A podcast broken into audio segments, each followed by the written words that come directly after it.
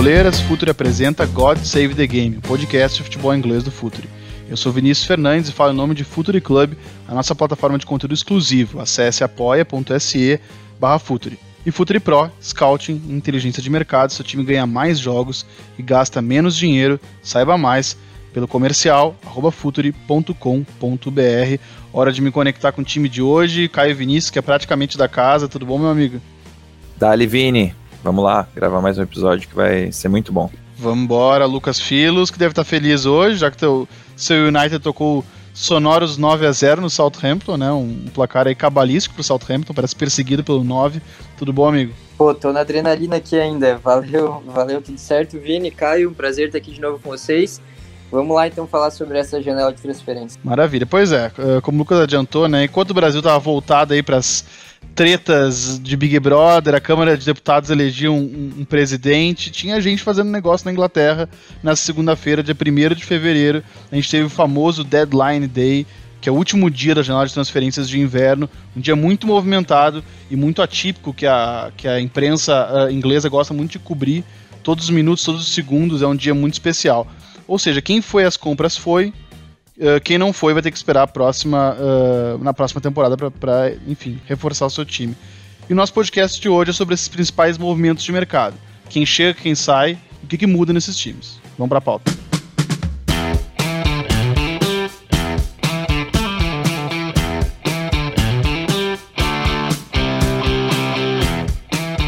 Bom, a gente vai. A dinâmica que eu pensei, e até uh, comentei com os meninos em off antes, a gente vai passar time por time para falar sobre os principais movimentos. Não necessariamente a gente vai falar de todas as transações, né, a gente vai falar daquelas que talvez sejam, sejam as mais impactantes. Se você achar que faltou alguma, sentiu falta de alguma, manda pra gente que a gente pode até falar no próximo, no próximo episódio. Vou começar pelo Liverpool e aí não tem nenhum clubismo, juro. Uh, mas é porque o Liverpool fez umas, uh, uns movimentos de última hora, né?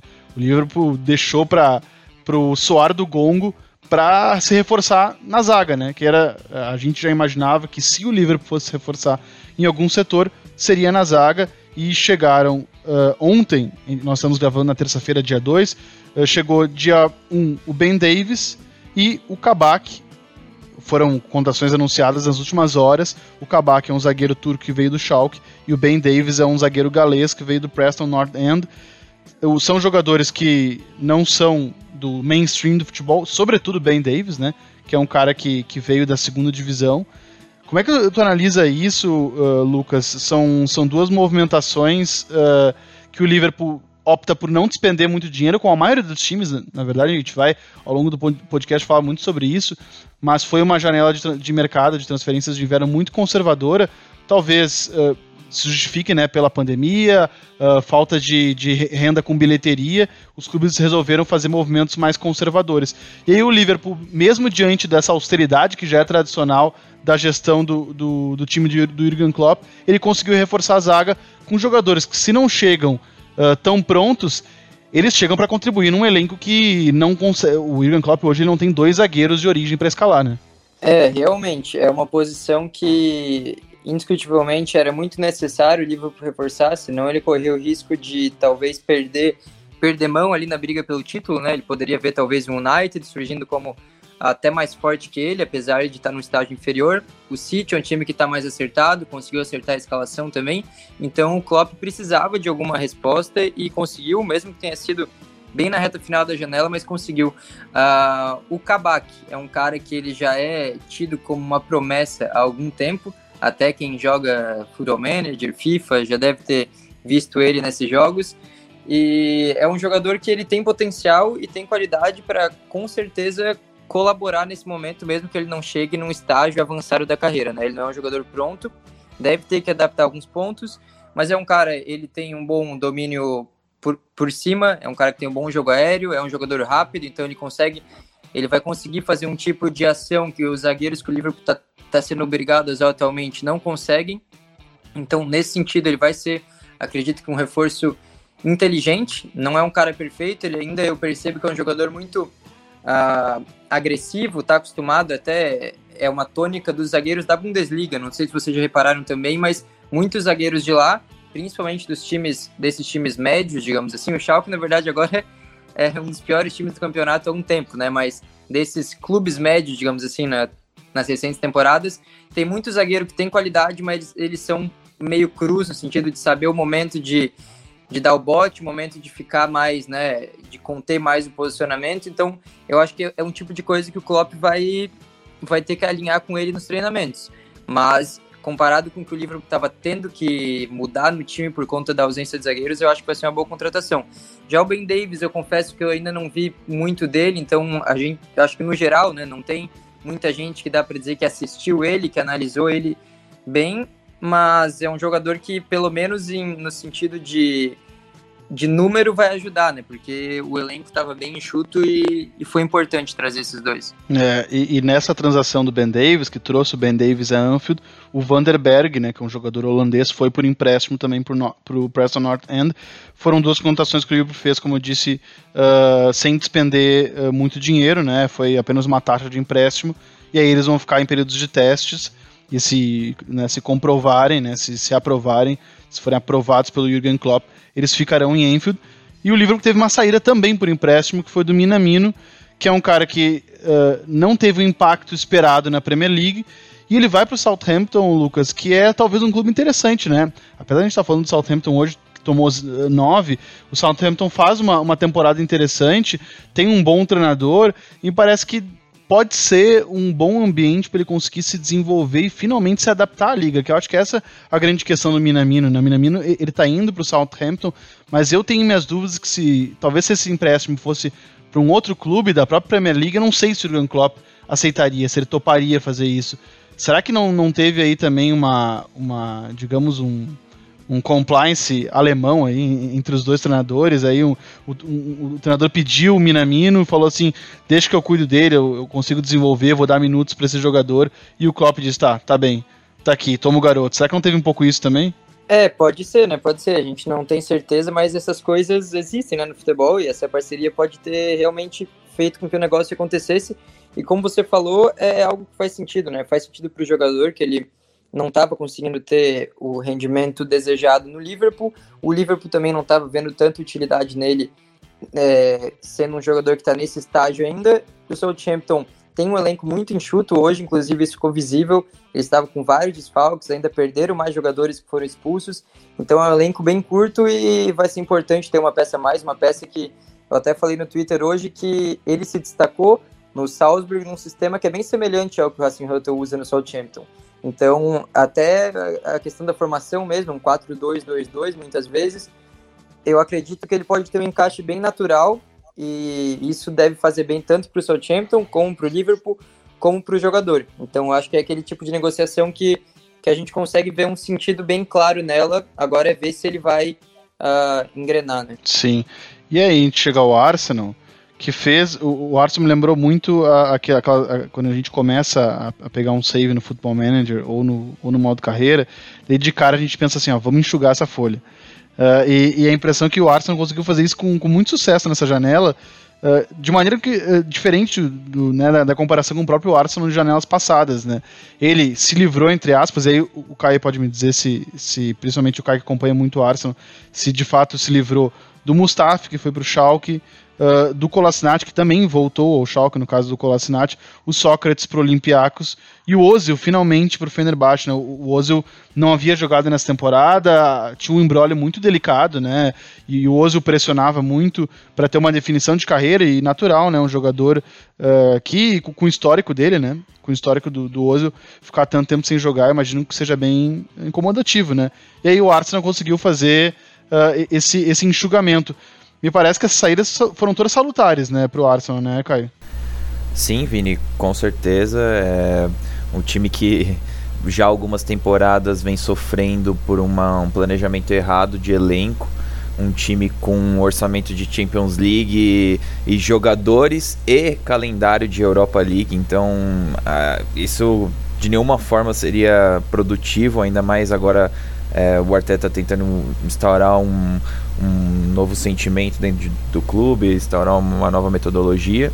E eu acho que essa janela, é, a, quem, quem acompanhou a carreira do Edu Gaspar sabe que ele era um cara que, que, que tinha certa que era promissor, que tinha certa desenvoltura em negociações e agora mostrou que na primeira janela dele tendo autonomia total, sem Raul Sanlier, sem ninguém ditando as negociações, ele, ele deu conta do trabalho, conseguiu se livrar de todos esses jogadores que já não faziam parte dos planos. O Mustafi, eu até penso que é uma peça que teria certa utilidade se ficasse, mas não, é, não tem o nível que se espera para um Arsenal pleiteando G4 da Premier League em próximas temporadas. Então, talvez ele fosse até útil nessa temporada ainda, mas uh, com certeza para o futuro não seria mais útil. Sócrates já não jogava já, uh, não fazia parte dos planos do Arteta, principalmente por não ter muita qualidade e ser muito agressivo e, e expor a linha, do, a linha defensiva muitas vezes. E além de, de, dessas saídas o Ozio, claro, é uma que se destaca muito porque é um cara que, além de tudo, era tóxico para o ambiente do clube. Era um cara que tem, faz um trabalho em mídias sociais, um trabalho de comunicação e de assessoria muito forte contra quem se opõe ao que ele. A, a imagem dele. Então, isso pode, pode ser para bom no, no momento em que ele defende direitos de minorias no mundo, mas também pode ser para ruim no momento em que ele quer fazer a torcida do Arsenal e contra o próprio clube.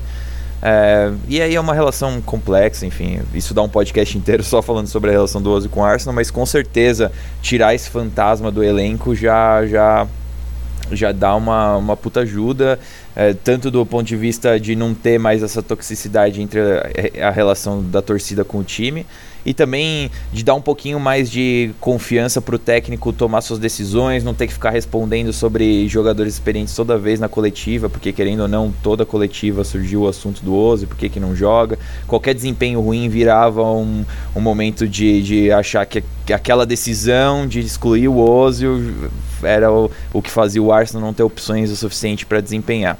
Quando, para quem acompanha a situação com mais carinho, sabia que não era exatamente isso que estava acontecendo. É, e na contramão, né, enquanto saindo esse monte de gente aí, esse balaio de jogadores, chegou o Martin Odegaard, né, que é uma, que é uma contação muito talvez, assim, eu considero, a gente pode até comentar isso no decorrer do podcast, eu considero a de mais impacto dessa janela, por ser um cara de temporadas muito consistentes, seguidas em La Liga, e, e era um cara que eu esperava muito ver. Eu tinha certo receio de, uh, da capacidade do Zidane em desenvolver jogadores, né, em jovens, uh, então eu, de certa forma, achava até um desperdício ele, ele naquele, uh, naquele clube, naquele ambiente, e eu gosto dele no Arsenal. Eu, eu acho que ele, que ele pode virar a chave, ele pode ser um cara pro, pro futuro do clube também. Eu, eu acho uma rotação muito interessante. Tu vê ele, Kai, como um cara que chega e joga, muito embora ele, ele não iniciou titular, né, os, os jogos a, até agora, desde que ele começou a ser relacionado, mas tu vê ele eh, a, a curto e médio prazo chegando e já impactando nesse time? Olha, é... recentemente a gente tem um desempenho do Smith Rowe muito bom mas eu enxergo que o caminho natural das coisas é que o Smith Rowe sendo muito jovem, porque o Odegaard é jovem, mas 22 anos. O Smith Rowe não tem nem 20 anos ainda. Então, é, por ele ser muito jovem, o caminho natural das coisas é o Arteta realmente se apoiar mais no Odegaard, que é um cara que precisa dar esse próximo passo na carreira e que é um cara que veio para se encaixar realmente numa posição que o clube sabia que foi uma, uma, uma um empréstimo assertivo, né? Era uma posição que o clube precisava e tem essa carência de um meio atacante que pudesse é, preocupar um pouco mais os times adversários e, e não deixar que eles é, atacassem os nossos centroavantes, os nossos pontas com tanta é, assim, sem se preocupar tanto com estarem expostos. Então, é, esse meio atacante era uma posição que o time precisava muito para progredir o jogo do Arsenal um pouco 4-2-3-1 também e para ter essa peça. E o Odegaard é um cara que precisa dar esse próximo passo na carreira. E é um cara que estava escanteado no Real Madrid, mesmo após algumas temporadas boas, realmente. Duas temporadas muito de destaque na Holanda, uma muito jovem ainda, se não me engano, com 18 anos no Vitesse, ele já estava indo muito bem. Depois jogou no Herenveen e depois no Real Sociedad, que é o clube do, da cidade do Arteta. Então ele teve até essa questão de eles terem conversado a respeito disso. O Arteta já acompanhava o desempenho dele no Real Sociedad, porque é o time da onde ele veio. Então, é, o caminho natural seria esse. O Smith Rowe ah, é, poder descansar um pouco. Os jovens sempre oscilam em desempenho, então ele é um cara que tem muito potencial, mas o Odegaard também tem. E agora a gente pode falar que tem uma profundidade de elenco um pouquinho melhor, cortou arestas em posições que tinham peças sobressalentes e que já não agregavam mais e trouxe uma peça para agregar numa posição que estava carente e que teve que recorrer para a base no final. E um cara que também é jovem, né, citou o Smith Rowe e, e, e, também veio do Arsenal, uh, é o Willock, né, que chegou ao Newcastle, até uh, fico contigo ainda, tu conhece bastante esse jogador, ele chega uh, para um, um Newcastle que vive um momento muito ruim, né? uma, uma, uma, sequência bem negativa. E ele chega num time que, que muda muito de esquema, com um treinador bastante conservador, o Steve Bruce. Até que ponto que é um cenário legal para ele, uh, para ganhar minutos, maturidade? É um lugar para se desenvolver, não é? Como é que tu, tu viu esse movimento? Olha, é, é realmente o Newcastle, se fosse me perguntar se, se é a maneira como eu gostaria que o time jogasse, eu acho que poderia oferecer mais, mas pro contexto do que o Newcastle faz, de ter jogadores que Bom, o Steve Bruce se apoia muito em jogadores que conduzem a bola para progredir o jogo. Então você vê um Almiron, um cara que conduz muito a bola, uh, o Sam Maximão, um cara que conduz muito a bola, uh, o próprio Jeff Hendricks é um cara que foi do Burnley pro Newcastle essa temporada, é um cara que tem um poder de condução. E até o Joelinton acabou, joga várias vezes aberto para tentar progredir o jogo, porque é um time que não progride tanto a partir de métodos de, de passe e construção desde a base. Então, e o Willock tem exatamente essa característica. Ele é um cara que tem um poder de condução forte, ele é um cara atlético. O que falta no jogo dele, que, que é, fez a passagem dele no Arsenal até agora ser bem inconsistente, é, primeira coisa, identificar uma posição em que ele pudesse jogar e, e agregar desde o início de uma partida. Então ele era um cara que muitas vezes, mesmo com o Emery, porque ele, ele foi bem utilizado pelo. Bom, foi utilizado algumas vezes pelo Emery, não sei se bem utilizado, mas foi utilizado. Ele era, sempre foi um cara que entrou para tapar um buraco no meio da partida que, que. Isso pode ser bom quando a gente fala de base, de, de desenvolvimento do jogador, mas chega um momento ali na carreira dele que ele.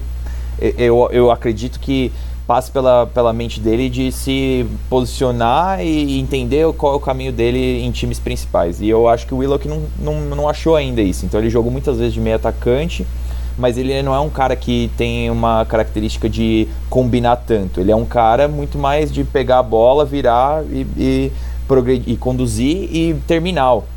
De pisar na área e finalizar dentro da área. Ele jogou de segundo volante muitas vezes, então dando é, saída de bola. Ele chegou a jogar de ponta, chegou a jogar de atacante é, móvel. Aí, assim, as qualidades dele vão ser bem exploradas no Newcastle, você pode ter certeza. Se ele vai atingir esse ponto de maturidade de, de entender qual é a melhor posição para ele, se o time do Newcastle vai proporcionar isso para ele, para depois ele voltar para o Arsenal com um caminho mais bem definido Aí só o tempo vai dizer, mas é, eu, eu vejo de certa forma como um momento em que ele vai ter muitos minutos para jogar, não vai precisar ficar entrando é, sempre para tapar um, para acabar com um, fogo, então enfim, vamos ver. É, e voltando para Liverpool, mas falando do time azul agora do Everton, Joshua King, né, finalmente conseguiu sair do Bournemouth, já era uma vontade dele há algum tempo, foi rebaixado com o Bournemouth. O faz uma temporada bem uh, irregular na, na Championship, para quem achava que o time ia andar de braçadas, está em sexto lugar. Uh, e o Joshua King fez só três gols. É uma, uma, era uma vontade dele sair, ele quase foi para o Manchester United na temporada passada. O, o Callum Wilson conseguiu né, sair, está no Newcastle, que a gente acabou de falar. É, e Lucas, como é que tu observou esse, esse movimento? Ele chega para o Everton para ser mais uma opção de ataque para o Ancelotti, que começa a, a, ganhar um elenco que o deixa um pouco mais confortável para fazer mudanças no time, né? É, com certeza. O Everton é outro caso que a gente precisa destacar, que tem um elenco bem enxuto. O elenco já era curto no começo da temporada, acontecem lesões também importantes, e nessa janela, antes dessa, desse último dia, o Ancelotti ainda tinha deixado alguns jogadores saírem. Então, uh, no fim das contas, era muito necessário ter mais alguém, porque é um time que tem um 11 inicial ali uh, meio definido, pelo menos as, uh, os melhores jogadores de cada posição são bem definidos, mas fora isso, se acontecerem umas duas lesões importantes, o Everton perde muito. Então é bom ter um jogador que, além de ter qualidade, ter atributos interessantes, ele consegue jogar pelos lados, centralizado, como segundo atacante, ou sozinho também ele dá conta do recado. É um cara alto, forte, tem um, um, bom poderio ali nos duelos, finaliza bem também. E claro, tem experiência, né? Ele é um jogador de 29 anos que já rendeu bastante na Premier League, mesmo em um time mais frágil. Então é um cara que não vai ter que se adaptar muito, apesar de cada treinador, cada contexto é diferente, mas é, é um jogador que chega ali já para assim, precisou, ele vai entrar e provavelmente vai contribuir. Nada no nível de um Calvert-Lewin, por exemplo, de um Richardson, mas também não ao nível de reservas fracos, que é o que o Everton tem bastante no elenco até e tinha bastante na, na parte ofensiva. Os, reserva, os reservas que ele tinha, eles representavam uma queda muito grande para o titular. Então acho que o King foi uma contratação interessante. Ele é um cara que ajudaria, acho que, muito o time da Premier League. Até quando ele chegou perto do United, é, isso já diz muito, acredito, né? Um cara que estava sendo visto como um bom reserva para o Manchester United. Então, uh, obviamente, ele vai ser um bom reserva para o Everton caso nada extremo aconteça, eu penso assim. É, e, e o, o, Lucas falou sobre essas opções bem abaixo, né? Bem fracas, que o Ancelotti tinha no banco. Algumas eles conseguiu se livrar, né? O Bolasie foi pro, pro empréstimo Middlesbrough. O Tosun, né? O turco foi voltou para a Turquia, foi para o Besiktas também por empréstimo. Mas uh, tem, se tem um time que não está optando pelo empréstimo, e aí mostra como realmente tem feito mercados agressivos, é o Aston Villa. O Aston Villa, impressionantemente, é um time que não para de gastar, está apostando realmente em mercados milionários para ser um, um, um, time de uh, pelo menos meio de tabela, né? Não ser aquele time ioiô da, da, da, Premier League e gastou quase 20 milhões de euros do Morgan Sanson do Olympique de Marseille que era um jogador, né, que, que no começo da carreira dele talvez esperava uma, uma ascensão mais meteórica. Ele acabou ficando na, na, na, na França por mais tempo e agora finalmente vai para a Premier League, vai para uma, uma liga maior, onde a gente vai poder ver o, o futebol dele. E ele vai para um time que tem talentos bem, bem, bem interessantes. Né? Vai jogar do lado do Douglas, Douglas Luiz, do Grealish. É, é um time que pode é, também oferecer para ele uh, uma temporada consistente e competitiva para quem sabe ele dar um passo maior num futuro próximo. Exato. E, bom, é, é, a gente tem que entender se o Samson vai conseguir se adaptar à, à dinâmica do meio-campo do Aston Villa, né? Que é, é, é, bem funcional, uma dinâmica de jogadores que acabam se entendendo ali muito, às vezes, no intuitivo de jogar a bola. É um time que é, se lança bem pro ataque, gosta de, de, de trabalhar a bola na frente. Eu acho que ele tem as qualidades técnicas para fazer isso. Ele mostrou, pelo menos no, no, início da carreira dele, que tinha, e por isso que a gente imaginava que ele alçaria voos maiores. Mas é, tem uma questão ali de Meguin, Douglas Luiz e, e companhia que comem a bola também. É, eu achei estranha a movimentação porque o Aston Villa, ao mesmo tempo que traz o Sanson, empresta o Harry Hane. E eu, eu, eu não achava que o Howard Hayne era um cara que. para mim, ele era um cara que ficou marcado com performances intensas também, de, de área a área. Inclusive no começo da temporada, ele chegou a marcar gols na Premier League. Gols, eu não sei, mas gol eu lembro de ele ter marcado um gol pelo menos. Era um cara que me marcou muito para performance intensa. E agora eles, eles mandam esse cara emprestado para o Swansea e trazem o Sanson. É, é, o Aston Villa já surpreendeu muito nessa temporada. É um time que, que agora está com alguns jogos a menos do que a maioria dos times e ainda assim se mantém numa posição elevada na tabela. Eu espero que eles consigam manter esse desempenho na segunda parte e eles mostram aspiração ousada para trazer um cara que com certeza a ideia não foi só para esse meio de temporada seguinte, seria para continuar um projeto e, e alçar voos maiores. É, bom, eu espero que consigam. E é o que você falou. Vamos ver o Samson se ele vai conseguir 26 anos. Eu não sei se ele alçaria voos muito maiores ainda, mas nunca se sabe, né? Sim, é verdade. Um outro time também que optou por um movimento definitivo foi o Brighton, mas é que eu acho que ele fez isso porque conseguiu uma barganha. Eu considero 5 milhões de euros por um cara como Moisés Caicedo uma barganha e eu acho que denota bastante a desvalorização do futebol sul-americano. Né? Ele, ele é um cara que ele é campeão de Sul-Americana, sendo um jogador de destaque, fazendo várias campanhas uh, né, sucessivamente de uh, sempre em destaque e protagonismo no futebol equatoriano. Já vestiu a camisa da seleção principal. É um cara que tem estatura, maturidade técnica e física. E ele chegou ao Brighton para jogar com o Bissouma e um elenco também que é interessante, uh, eu gosto do trabalho do Graham Potter, que é um trabalho que eu acho que pode ser, uh, pode ser legal para o Moisés Caicedo entrar na, na, na, Premier League e conseguir se desenvolver como um meio-campista que eu acho que ele tem muito potencial para ser. Como é que tu viu essa contação, Lucas? É, é, essa para mim, assim, particularmente, é uma das que tá uh, mais me deixando curioso, assim. Eu sei que provavelmente é um cara que não vai ter impacto inicial porque tem 19 anos só, mas ele é um jogador que eu acho que ele é muito maduro. Eu acho que o fato dele ter conseguido disputar em altíssimo nível em finais de, de, de competições uh, internacionais na América do Sul, isso deixa ele um cara pronto. Ele não é um jogador qualquer de 19 anos que está chegando na Inglaterra, né? É, realmente, é um jogador que, assim como o King que a gente falou agora, ele também foi um cara que ficou perto de ser contratado pelo United, né? O United tava, uh, chegou a se aproximar bastante da contratação, acabou desistindo depois de alguma confusão com uh, representantes, não sabia quem exatamente representava o jogador, quem que era o empresário certo, isso fez o United se afastar, e daí o Brighton aproveitou, e eu acho que no fim das contas pode acabar sendo muito bom ah, para todos os envolvidos, para o jogador principalmente porque ele não vai chegar já jogando de cara, isso é bem difícil, mas ele deve ter sim uh, muito mais minutos num time como o Brighton do que ele teria no United, né? Que talvez até ele poderia ser emprestado. Então eu acho que ele entra num contexto legal, um time que uh, tem uma estratégia muito bem definida, tem uma estratégia que uh, tem seus pontos fortes, seus pontos fracos, mas ele vai entrar onde tem uma lógica ali ele não vai ser um cara aleatório, eu acredito. Eu acho que o Graham Potter vai conseguir incluir ele num contexto bem bacana, e daí você já falou das características que ele tem, da maturidade que ele já demonstrou, é, comparando com a idade né, que ele tem. Então eu acho que pode sim se tornar uma barganha. A gente vai ver como, como ele se adapta àqueles outros quesitos, né? Quesitos mais questão de cultura, de clima, que é bem diferente.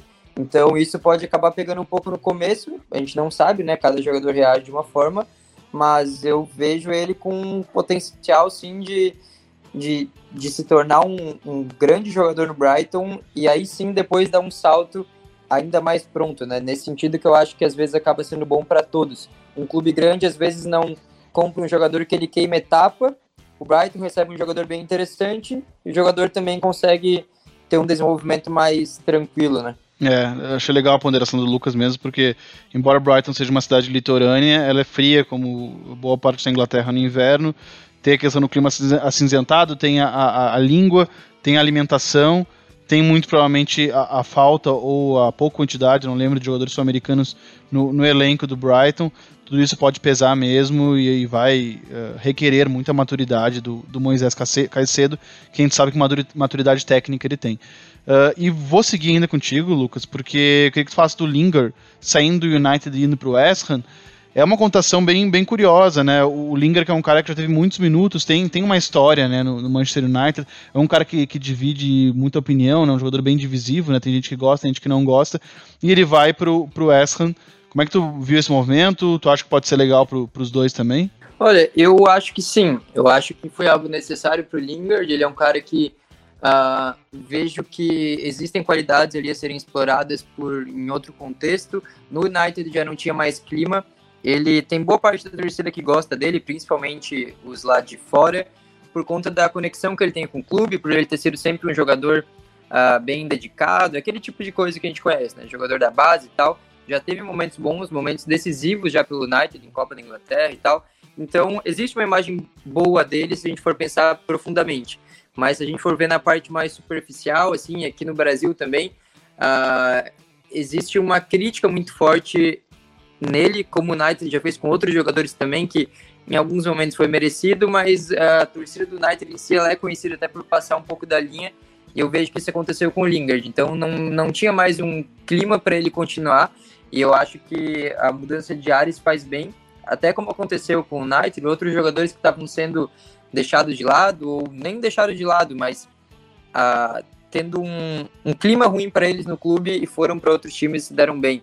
A gente pode é, pensar vários que foram, por exemplo, para a Liga Italiana, os jogadores da Inter, foi Young, foi Lukaku, foi para Roma o Mkhitaryan, foi Smalling, jogadores que já eram ah, não estavam sendo bem vistos no United e renderam nos times que chegaram. Então eu acho que isso pode acontecer com o Lingard, mas em, melhor, em menor nível, porque não imagino que ele vai ser titular. De cara, com certeza ele não vai ser. Acho que ele está com uma escalação bem acertada aí nessa temporada, faz um início de temporada espetacular. Então não vai ser também tão simples para ele entrar, mas eu acho que é natural que ele vai começar a entrar no segundo tempo dos jogos, vai estar num contexto diferente, com uma motivação nova também que é importante. Eu acho que o, o desempenho dele tem muito a ver com o psicológico, então acho que ele pode usar essa mudança como algo bem positivo e a gente vê um Lingard melhor, porque ele não é um jogador excepcional, mas também não é um jogador fraquíssimo como se vê comentar em alguns lugares.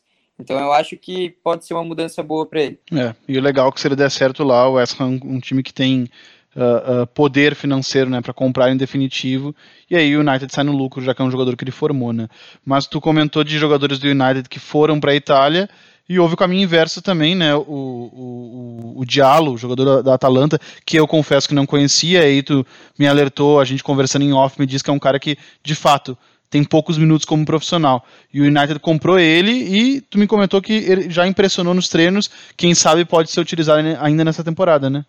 É, isso mesmo, um jogador que ele chegou uh, já com certo hype, muito por conta do valor também, porque não era um cara tão conhecido assim do público geral, até porque nenhum jogador, nenhum não, mas pouquíssimos que não têm muitos minutos no profissional vão ser conhecidos, né? Mas quem acompanha de perto o futebol de base sempre uh, destacou ele, ele foi destaque na maioria dos torneios de base que participou, então era um cara que era muito bem cotado já para dar o salto lá na Itália. Aí o United chegou, foi mais rápido que outros clubes que também estavam uh, enviando olheiros para assistir nos torneios de base, e ele já impressionou nos treinos, está treinando com o time principal, e a estreia dele pelo Sub-23 foi uma vitória de 6 a 1 se não me engano, do United sobre o Liverpool, em que ele fez gol, fez gol de cavadinha, de pênalti, fez gol fazendo uma pressão alta lá em cima, logo no, nos primeiros minutos dele como jogador do United. Então é um cara que está demonstrando ter também certa personalidade que é diferente. É diferente até do Pelistri, que foi outro jogador que chegou, ele chegou na outra janela, né? Mas ele chegou, tá jogando, tava jogando com o Sub-23 e Uh, não se notou que ele estava pronto já para começar a se envolver com o time principal, então ele foi emprestado para o Alavés. O Diallo, pelo que dizem, ele é um cara que já está sendo visto como uma, um possível jogador de time principal em breve já. Eu imagino que nas próximas semanas ele, ele já deve pintar, não como jogador de jogar, de ter muitos minutos e tal, mas começar a aparecer entre os relacionados e aos poucos a, a entrar, né, saindo do banco de reservas. É um jogador para o futuro, não acredito que dá para criar uma expectativa tão grande assim agora, mas os sinais até o momento são positivos. É só para contextualizar, como é um cara que não é muito conhecido, ele é um ponta direita, bem novo ainda, se não me engano, ele tem 18 anos ou 19, não tenho certeza aqui agora, mas é um jogador bem novo, poucos minutos no profissional, mas é um meia canhoto, habilidoso, ele corta bem na diagonal, consegue armar, consegue finalizar, é daqueles dribladores, ele gosta bastante de driblar, e tem uma consciência bem boa também das jogadas que ele faz. Do que eu vi, ele é um cara que não é daqueles jogadores afobados, é aqueles pontas de drible, de velocidade e só. Ele sabe ele dosar os movimentos dele também. Então, o United é um time que sofre há muito tempo na busca por pontas e principalmente ponta direita. Ainda vai atrás do Sancho na próxima janela, com certeza, mas de qualquer forma, conseguindo ou não o jogador do Dortmund, o Diallo já pinta como uma possível solução a longo prazo aí também. É, isso de Alô foi um cara contratado uh, a longo prazo, né, para se pensar a longo prazo, para dar resultado a longo prazo. William José chega da Real Sociedad uh, para o Wolverhampton para dar sucesso, dar uma resposta num, num prazo de médio a curto. Ele foi uma contratação pontual por empréstimo para substituir o Raul Jiménez. O, o modelo do Nuno Espírito Santo se ressentia muito da figura de um pivô de um cara para jogar de costas. É, era, era um, um, time que se acostumou a fazer muito jogo direto, de primeira e segunda bola, para o Raul Jimenez uh, ganhar e gerar jogo de, de costas sobre os zagueiros, e ele fazer isso com primazia, para mim é um dos melhores nesse quesito na, na liga inglesa. E aí chega o William José para tentar reprisar ele, né, Caio? É, foi uma contação acertada, é uma oportunidade bem legal, né, para o William José com quase 30 anos, né? Com certeza. É, me impressiona ninguém ter levado o William José para Inglaterra ainda até hoje, até essa temporada. Porque, bom, hoje tivemos Arsenal e Wolverhampton, o William José jogou titular, o Wolverhampton ganhou. E é, foi positiva a participação dele, sabe? É um jogo condicionado por expulsões, tudo bem, mas é, ele é um cara que mostrou. Ele, ele, ele encaixou muito bem. É, realmente o time do Nuno, como você falou, Vini, ele é um time que é, precisava dessa peça e a partir do momento que essa peça está de volta lá, desde que ele saiba fazer a função, o que o William José sabe fazer muito bem, é, volta a, as engrenagens a se movimentarem da forma correta. Ele combinou bem, é, ele é um cara que realmente muito físico mas eu acho que ele vai além do físico. Um pouco como o Raul Jimenez, que é também um cara que eu gosto muito. Eu acho que talvez o Raul Jimenez ainda seja um pouco mais móvel, mas o William José é um cara que combina muito bem. Ele não é aquela parede que parece que simplesmente está ali só por uma presença física. Ele é um cara que tem presença, mas sabe impor, sabe empurrar a zaga adversária, consegue um desmarque no, no espaço curto ali dentro da área. Ele é um centroavante bem, bem, bem competente. Eu diria que pro Overhampton é que os caras trouxeram o Fábio Silva recentemente, né, no começo do ano e pagaram uma no começo da temporada e pagaram um valor alto, mais de 40 milhões. Então eu acho que eles pensam num, num longo prazo mais como Raul Jimenez e Fábio Silva, mas é, tirando esse empréstimo agora do curto prazo, eu diria que para o Wolves seria uma boa até eventualmente concretizar essa, essa, essa vinda do William José e manter os dois no elenco e tentar é, alçar voos maiores. É que essa temporada tem sido bem atípica comparando as temporadas anteriores, principalmente a temporada anterior né, do Wolverhampton na Premier League. Então eles estão agora numa oscilação de desempenho. Eu acho que muito tem a ver com a, a ausência do Raul Jimenez. Mas ele estava na, na, arquibancada hoje também, eu, não tem previsão de retorno, mas ele assistiu o jogo na arquibancada, já tá, já não, não tá mais no hospital, nem nada do tipo, nem é, em casa hospitalizado, então vamos ver, mas eu realmente me impressiono como esse cara não foi para a Premier League antes. É um cara bem competente. É, chegou a se, se aventar ele no, no Tottenham né, na, na temporada passada, né? a pedido do José Mourinho, acabou não indo, né? Principalmente para suprir o Harry Kane. E aí me parece, e acho interessante como grandes treinadores veem ele como, como um escape, né? Para como um recap, na verdade, para os seus para os seus centroavantes. Isso mostra, né? A competência, todo o trabalho do William José, que saiu do Brasil, não digo desacreditado, né? Mas, mas como um jogador que, que não era tido como uma grande promessa, né? Ele foi para o Real Madrid B e aí ele começou a, a, fazer gols, enfim, fez uma carreira bem consistente na, na Espanha e merecidamente tá na Inglaterra. E só caiu uma última pincelada pra gente encerrar. Uh, uh, Tomori no Milan, uh, te surpreendeu o movimento? É, me surpreendeu a princípio, mas é, o Tomori parece ter forçado um pouco essa, esse, essa, esse empréstimo, porque ele gostou muito de ter conversado com o Maldini também. Quem não gostaria de que o Maldini te ligasse e falasse: vem jogar no meu time é, ainda mais para um defensor. Então, é, parece que ele, ele, ele foi convencido de uma forma muito grande a ir para lá e ele não estava sendo a, aproveitado tanto nessa temporada pelo Lampard, oscilações. Eu acho que ele também é muito novo ainda, né? É, realmente o, o zagueiro é, é, o, é uma posição que tem uma, uma maturidade mais cedo e é uma posição que tem uma longevidade maior. Mas a gente não pode usar, por mais que isso seja é, um, um, contexto e isso aconteça muito, a gente não pode usar isso como regra para todos os jogadores. Se não me engano, Tomori tem, não tem nem 20 anos, ou tem, se tem, tem 20 anos, ele é muito novo ainda.